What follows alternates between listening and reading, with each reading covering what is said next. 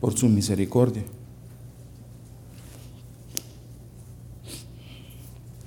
Hermanos, si nosotros, usted y yo estamos viviendo en la última edad, el Señor nos ha permitido poder vivir, ser partícipes del último tiempo.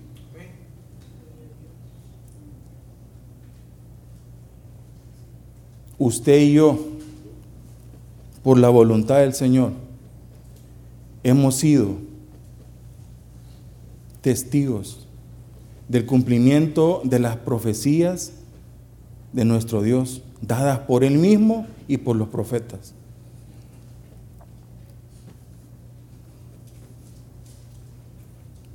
Usted y yo seremos partícipes y testigos de ver, de contemplar el regreso de nuestro Señor, de nuestro Salvador. De que Él venga de nuevo a esta tierra a instalar su reino eterno, su reino de justicia. Por lo menos deberíamos de anhelarlos. Debería ser una necesidad en nuestra vida.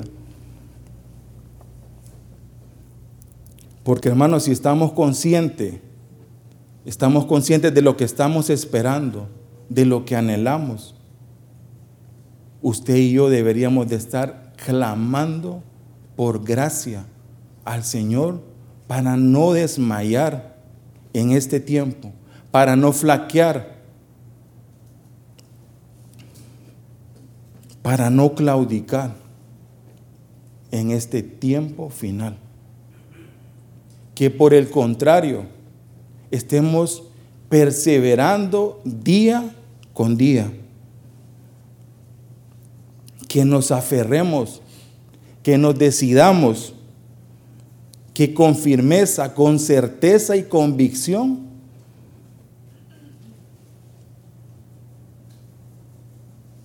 pidamos al Señor esa gracia para alcanzar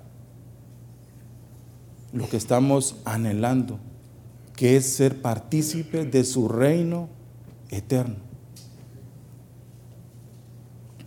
Aferrados a su gracia divina y su eterna misericordia, anhelando ser hallados fieles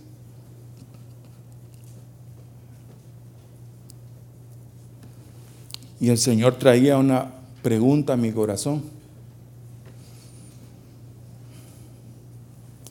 ¿Estás tú demostrando, testificando con tu vida que vives una vida de fe? Una vida que dé honra y gloria a Dios. ¿Están viendo otros en ti? esa fe, esa convicción de tu Dios?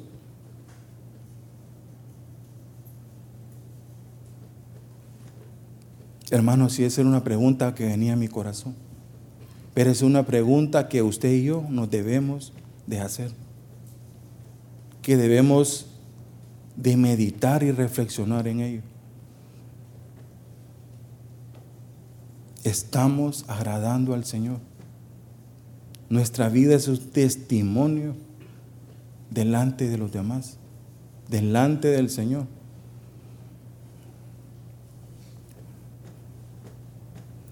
Hebreos 11:6 dice, pero sin fe es imposible agradar a Dios, porque es necesario que el que se acerca a Dios crea que le hay y que es galardonador de lo que le busca usted y yo tenemos un llamamiento a creerle a nuestro Dios, a poner nuestra confianza, nuestra fe en Él. A través de su palabra podemos entender, podemos comprender que no podemos acercarnos a Dios si no creemos en Él. lo que acabamos de leer.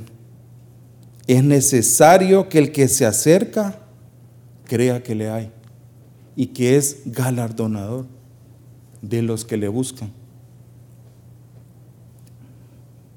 Y que los que desean hallar a Dios deben buscarlo con todo su corazón, creyendo que Él es galardonador de los que se acercan a Él confiadamente.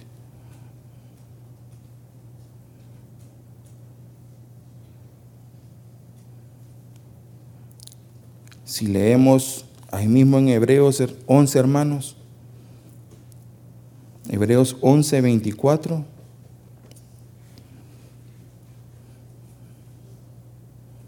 Veamos el ejemplo de Moisés. Alguien que se acercó, que creyó, que se aferró a su Dios. Verso 24. Por la fe Moisés, hecho ya grande, rehusó llamarse hijo de la hija de Faraón, escogiendo antes ser maltratado con el pueblo de Dios, que gozar de los deleites temporales del pecado,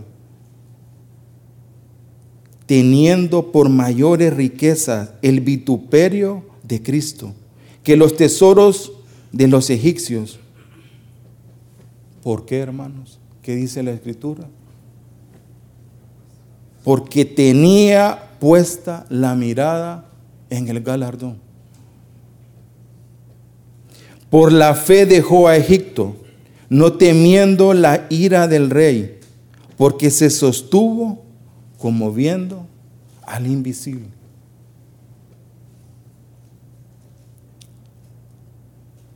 ¿A quién has puesto tus ojos?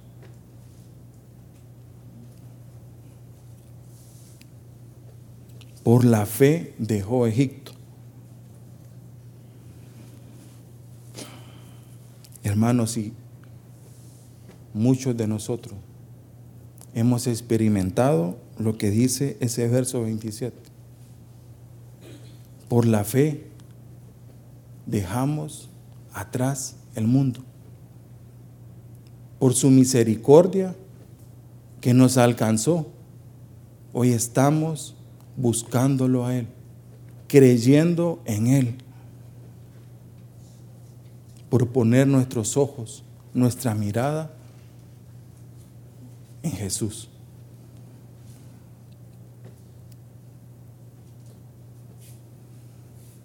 Preguntémonos, hermanos, ¿estamos caminando demostrando que creemos en nuestro Dios?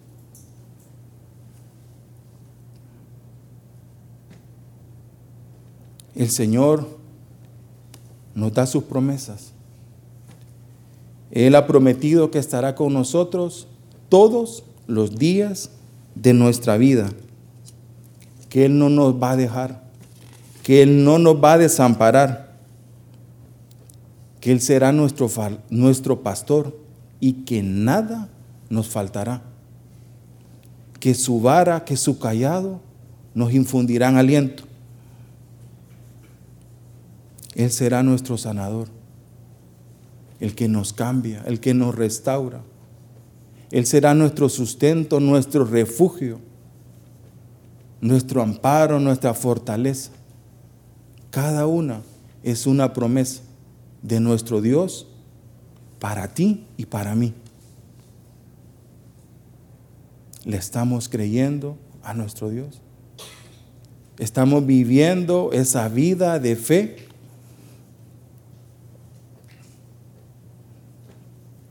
Cada promesa es para aquellos que persistan en la fe de Jesús. Hermanos, si es que el creerle a Dios es solamente el principio en nuestra caminata. Simplemente es el inicio. Pero hermanos, es el fundamento. El fundamento que nos ayudará a alcanzar lo que el Señor tiene para nosotros. será esa llave que nos va a permitir abrir las puertas y poder alcanzarlo a Él y lo que Él quiera poner delante de nosotros. Tu fe será ese el fundamento para alcanzar a tu Dios.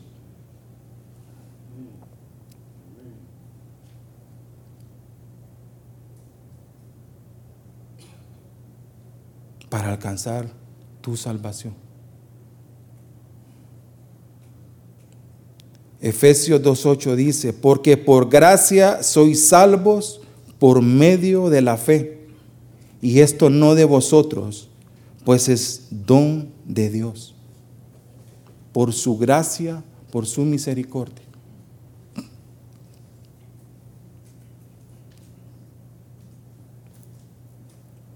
Hermanos, y el Señor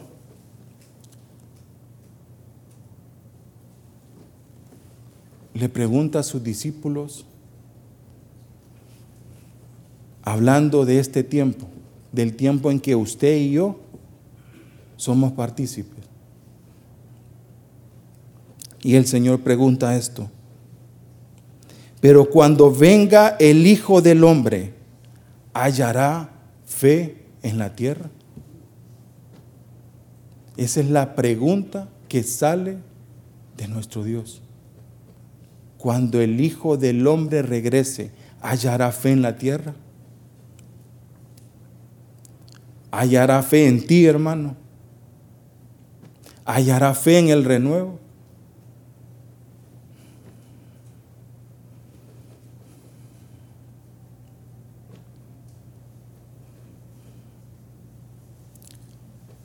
Será, hermanos, que seremos contados con esos hombres y mujeres que le creyeron a Dios, que se aferraron a su fe, a Él.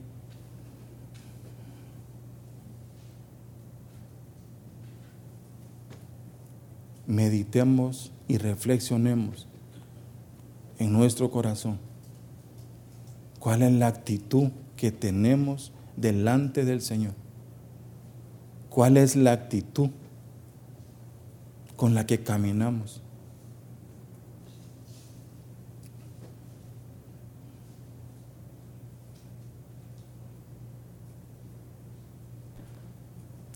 Una pregunta. Si no tienes fe, ¿en qué te conviertes? Amén. Si no crees, sencillamente eres incrédulo.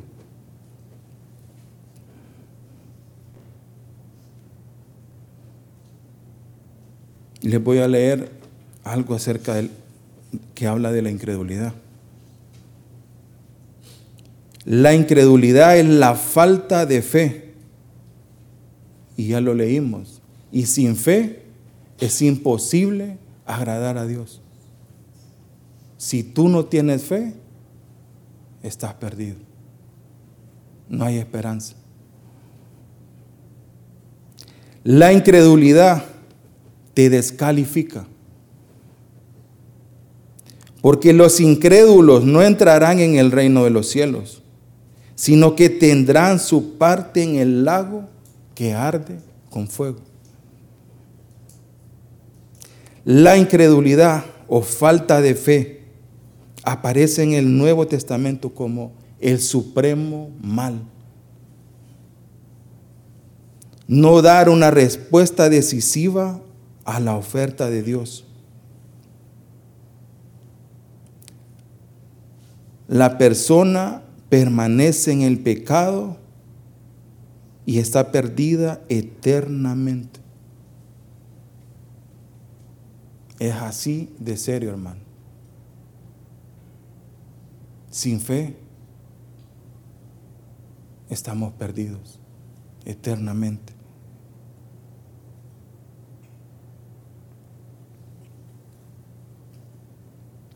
Acompáñeme a Lucas 22.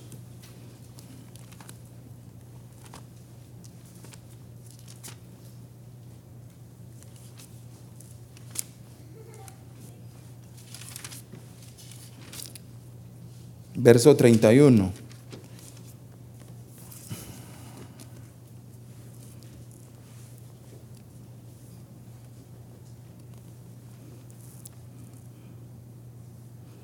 Dijo también el Señor, Simón, Simón, he aquí Satanás os ha pedido para zarandearos como a trigo. Pero yo he rogado por ti que tu fe no falte. Y tú, una vez vuelto, confirma a tus hermanos.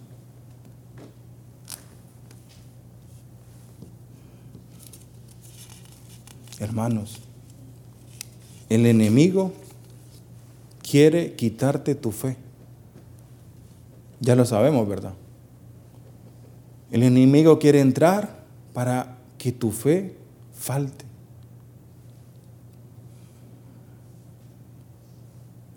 Pero lo más relevante, hermanos, en este pasaje es que dice el Señor que Él oró y rogó por Pedro para que su fe no faltase.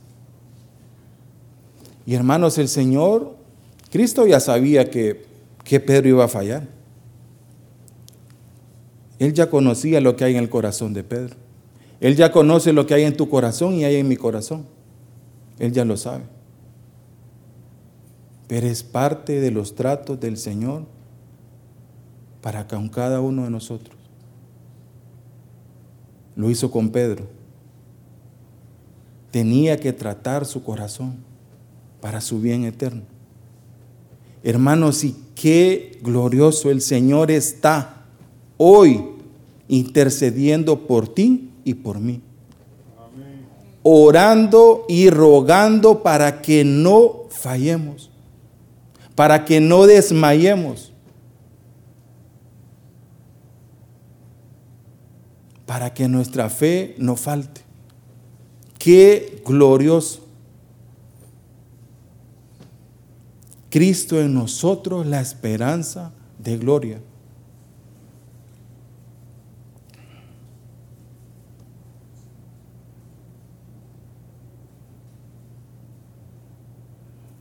quiero que veamos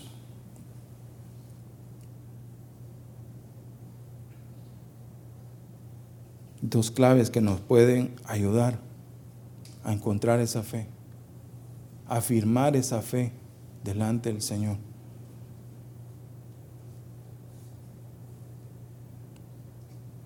Veamos en Lucas 18.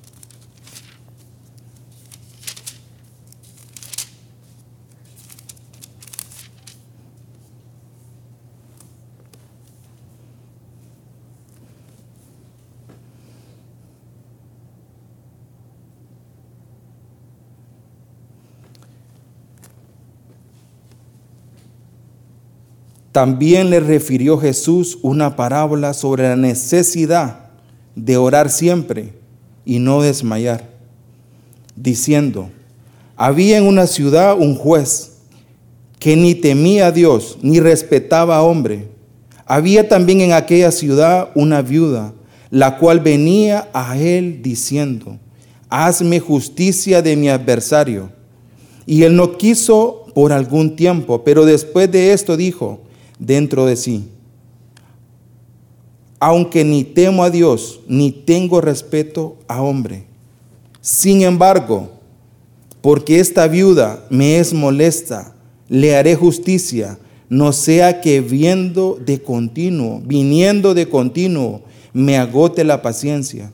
Y dijo el Señor, oíd lo que dijo el juez injusto. ¿Y acaso Dios no hará justicia a sus escogidos? Que claman a Él día y noche. ¿Se tardará en responderles? Os digo que pronto les hará justicia, pero cuando venga el Hijo del Hombre, hallará fe en la tierra. Hermanos, la oración persistente es una clave para encontrar a nuestro Dios. Para que el Señor nos dé la gracia de proseguir cada día delante de Él. La oración que persiste.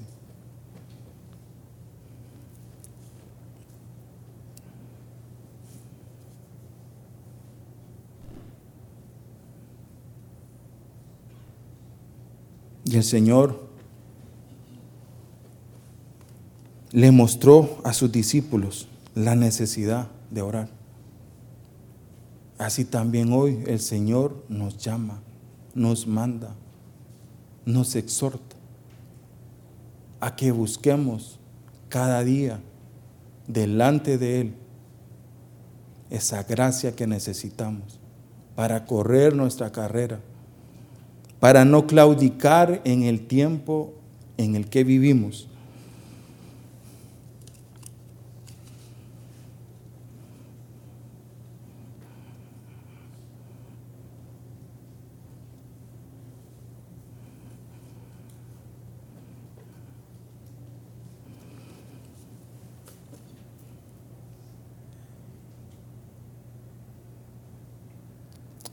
Y si nosotros persistimos, el Señor va a responder. El Señor va a responder a tu necesidad. Lo que se nos hablaba en la profecía. ¿Cuál es tu necesidad? Estás levantando delante de Él la necesidad. Él ya la sabe, no necesita. Pero debe de haber en nosotros esa actitud ese deseo. Y Él va a responder.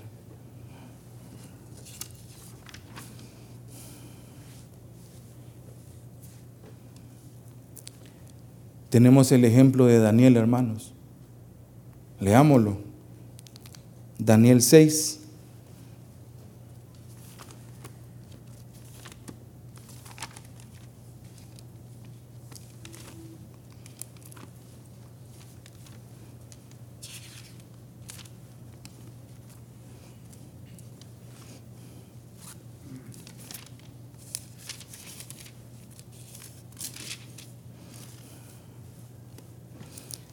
Del verso 10 en adelante, hermanos.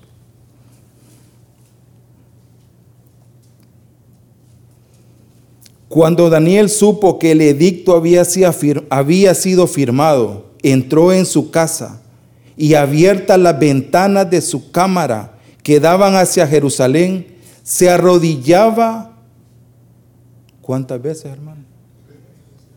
Tres veces al día y oraba y daba gracias delante de su Dios, como lo solía hacer antes.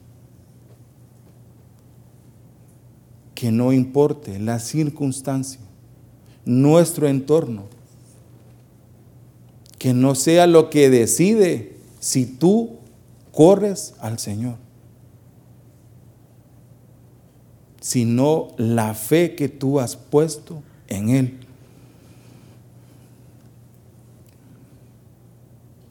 Leamos el verso 19.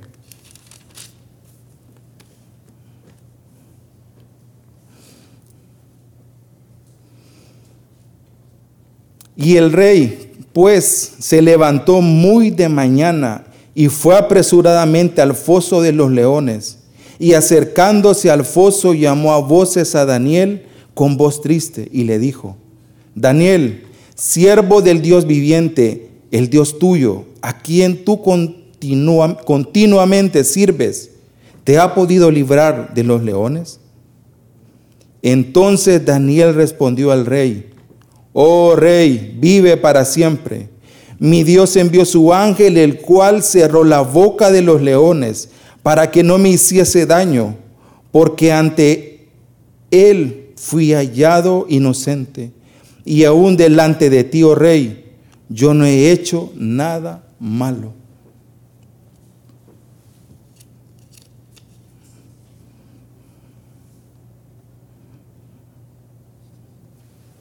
Qué testimonio de vida. Hermanos, ¿cuántas vidas habrán sido encontradas con el testimonio de Daniel? ¿Cuántas vidas habrán sido alcanzadas por ese testimonio de vida? Por esa convicción en su corazón, por ese conocimiento de su Dios.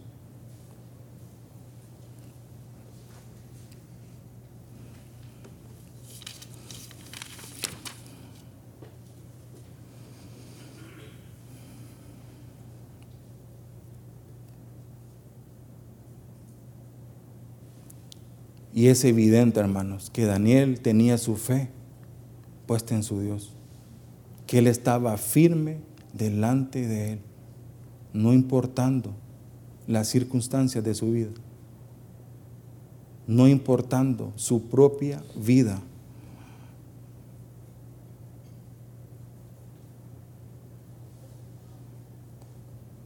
Hermanos, luego de este evento,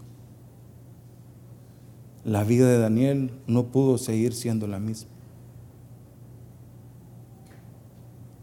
La fe que tenía Daniel tuvo que llegar a un nivel más alto de conocimiento de su Dios, por experimentar esa gracia y esa misericordia de su Dios. Tuvo que haber una fe más grande en su vida. Y esa, esa fe fue la que le permitió alcanzar lo que el Señor puso delante de él.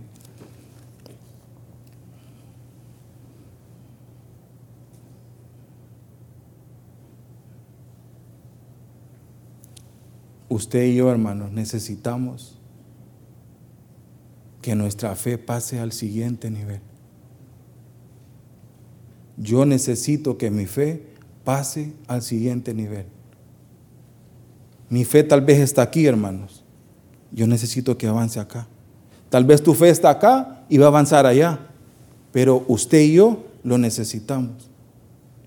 Y eso solamente será con los tratos del Señor. Nuestra fe va a ser probada. La fe de Daniel fue probada y venció. Porque el Señor estaba con él. Así será con nosotros si ponemos nuestra fe delante del Señor, de ese Dios todopoderoso.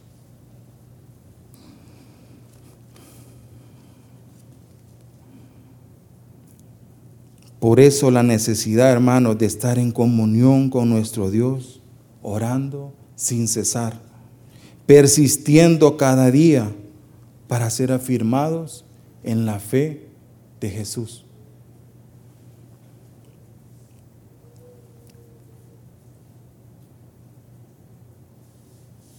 ¿Cuántos anhelan ser hijos maduros? ¿Cuántos anhelan ser hijos maduros?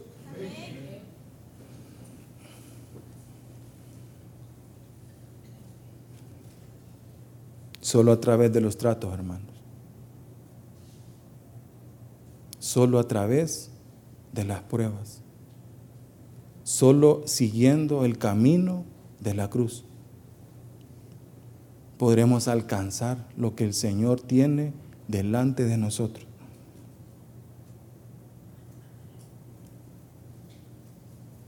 Que oremos, que apelemos a su misericordia día tras día que persistamos en oración delante del Señor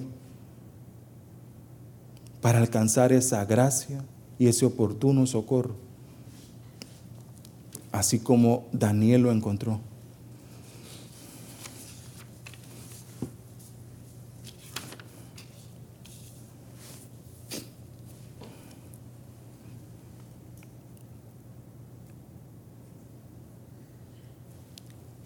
La oración persistente es una clave, hermanos, necesaria para nuestra edificación. Ahora creo que quiero que veamos otro ejemplo, otra clave. Por favor, vayamos a Gálatas, capítulo 3.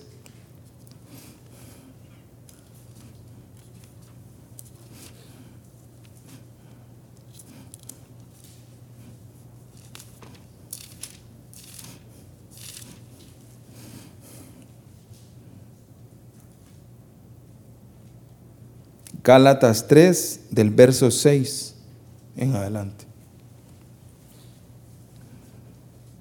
Encontramos el pacto de Dios con Abraham. Verso 6. Así Abraham creyó a Dios y le fue contado por justicia. Sabed por tanto que los que son de fe, estos son hijos de Abraham. Y la escritura, previendo que Dios había de justificar por la fe a los gentiles, dio de antemano la buena nueva a Abraham, diciendo, en ti serán benditas todas las naciones. De modo que los de la fe son bendecidos con el creyente Abraham. Porque todos los que dependen de las obras de la ley están bajo maldición, pues escrito está, Maldito todo aquel que no permaneciera en todas las cosas escritas en el libro de la ley para hacerlas. Y que por la ley ninguno se justifica para con Dios. Es evidente porque el justo por la fe vivirá. Hermanos, la otra clave es el conocimiento de nuestro Dios. Para que nuestra fe crezca, tenemos que aprender a conocer a nuestro Dios. ¿Y cómo lo vamos a conocer? Solo a través de una relación directa con Él. No puedo llegar a conocer a otra persona si no tengo una relación, un vínculo con Él.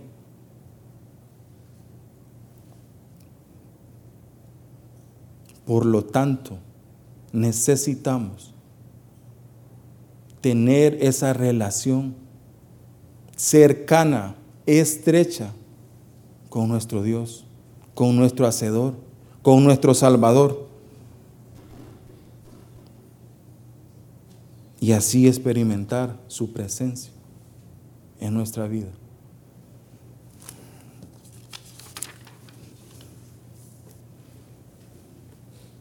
Veamos qué dice la escritura acerca de Abraham. Se los voy a leer. Lo pueden encontrar en Hebreos 11. Abraham le creyó a Dios obedeció y partió dejando su tierra y su parentela sin saber a dónde iba. Por fe habitó como extranjero en la tierra prometida como en tierra ajena, porque esperaba la ciudad que tiene fundamentos, cuyo arquitecto y constructor es Dios mismo.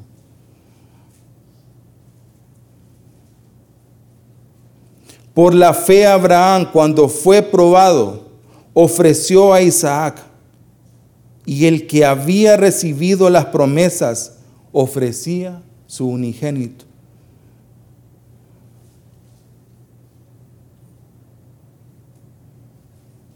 Pensando que Dios es poderoso para levantar aún de entre los muertos, de donde en sentido figurado también le volvió a recibir. Por esa fe Abraham se acercaba a Dios y le edificaba altares para adorarlo, para presentando su propia vida en sacrificio, como señal de aquel pacto que Dios hizo con él, reconociendo la mano de Dios en toda su vida, en todo su camino.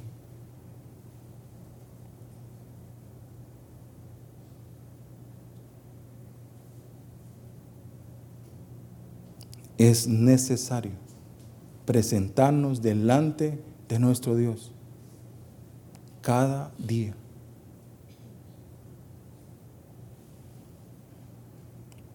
presentando nuestra vida en sacrificio vivo delante de Él.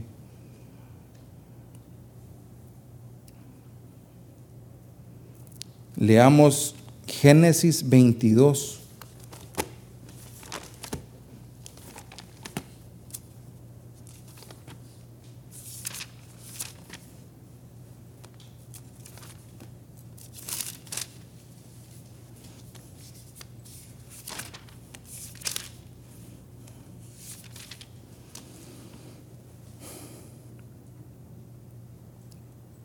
Versos 7 y 8.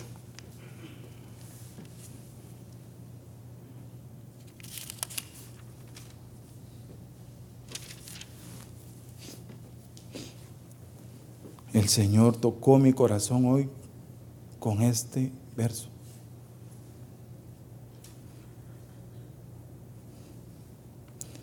Entonces habló Isaac a Abraham su padre y dijo, Padre mío, y él respondió, heme aquí, mi hijo.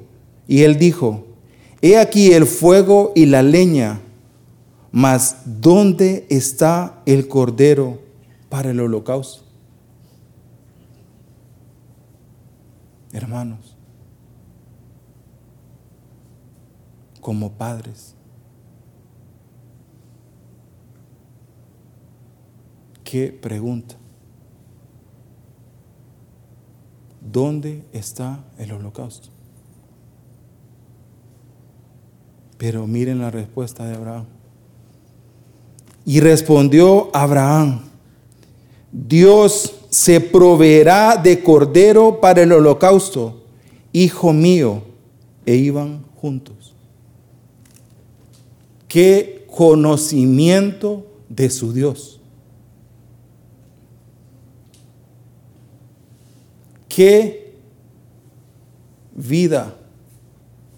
Qué tiempos lo que Abraham pasaba delante de su Dios para conocerlo para saber que en ese punto el Señor iba a proveer el cordero.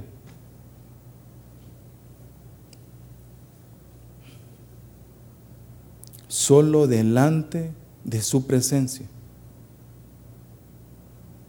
Nuestro corazón será traspasado de tal forma que aprenderemos a conocer el corazón de nuestro Dios. Eso es lo que reflejó Abraham. Conocía el corazón de su Dios.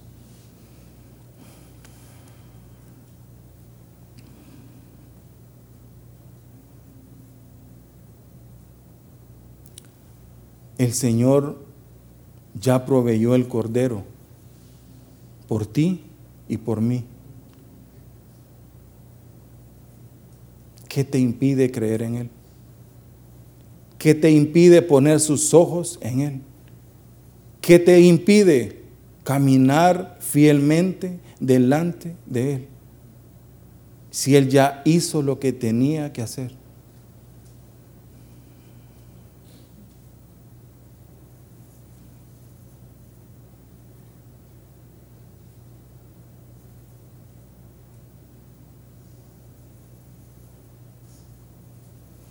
Abraham levantaba altares, presentaba la ofrenda, el sacrificio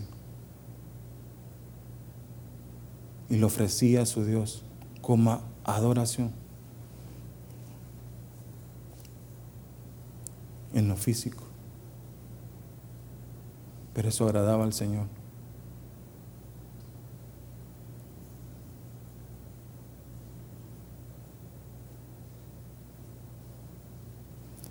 En cada altar, hermanos, habrá una ofrenda, habrá un sacrificio, habrá un derramamiento de sangre en lo, natural, pero así también es en lo espiritual. Con la salvedad que la sangre ya fue derramada por Cristo Jesús en el Calvario.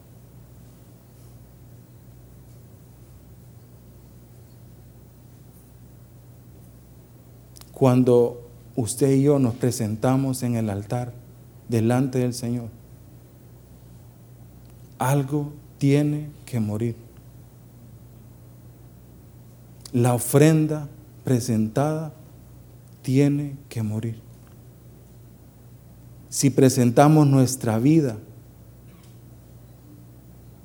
si nos entregamos de todo corazón, el Señor estará apartando de nosotros la incredulidad, nuestra falta de fe. El Señor va a matar nuestra carne para que Él pueda vivir y reinar en nosotros. Pero es necesario que tú y yo pongamos nuestra vida delante de Él, en su altar. Es necesario morir a nuestra carne para que viva Cristo en nosotros.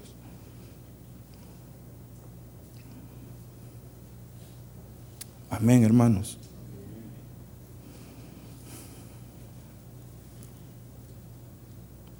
Leamos Primera de Juan, capítulo 5, versos 1 y 4. Póngase de pie, hermano, ya con esto termino.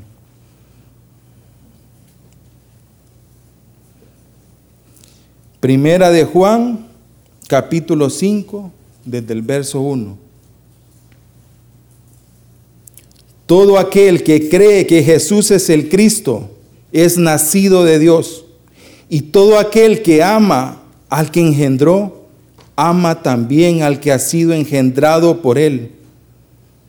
En esto conocemos que amamos a los hijos de Dios, cuando amamos a Dios y guardamos sus mandamientos. Pues este es el amor de Dios, que guardemos sus mandamientos, y sus mandamientos no son gravosos. Porque todo lo que es nacido de Dios vence al mundo. Y esta es la victoria que ha vencido al mundo. Tu fe, hermano. Tu fe vencerá al mundo puestos los ojos en el Señor. No abandonemos nuestra fe, sino que esforcémonos, perseveremos cada día delante de Él con la oración persistente, con esa búsqueda diaria de su presencia. Puestos los ojos en Jesús el autor y consumador de la fe.